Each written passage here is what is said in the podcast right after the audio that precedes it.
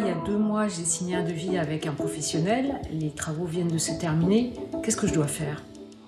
En posant cette question, Florence, vous mettez le doigt sur un élément primordial d'un chantier, la réception des travaux. Parmi les différentes étapes qui jalonnent un chantier, petit ou gros, la réception des travaux est souvent négligée. Pourtant, elle est essentielle. Alors pourquoi? C'est ce que nous allons voir avec l'agence Qualité Construction. C'est en effet une étape indispensable. Elle met fin au chantier et avec elle débute l'ensemble des garanties légales obligatoires qui protègent le particulier, mais aussi le professionnel en charge des travaux. La réception des travaux donne lieu à la signature d'un procès verbal. Ce dernier permet de formaliser la bonne réalisation des travaux et de signaler d'éventuelles malfaçons ou d'éventuels défauts. Mais cela peut-il se faire à distance, par courriel par exemple? Surtout pas, puisqu'elle permet de clore le chantier et, comme vous l'avez dit, de vérifier que tout fonctionne et est conforme au devis.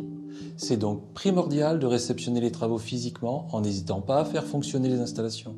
Et si je ne fais pas cette réception des travaux, quelles sont les conséquences? La réception pourrait alors être considérée comme tacite, ce qui peut poser problème en cas de sinistre.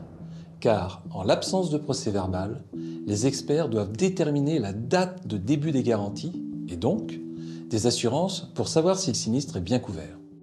Et que se passe-t-il si je découvre a posteriori une malfaçon? Est-ce que le fait d'avoir signé m'empêche d'avoir un recours? Absolument pas. Après signature, vous avez une année pour vous manifester si vous constatez un problème.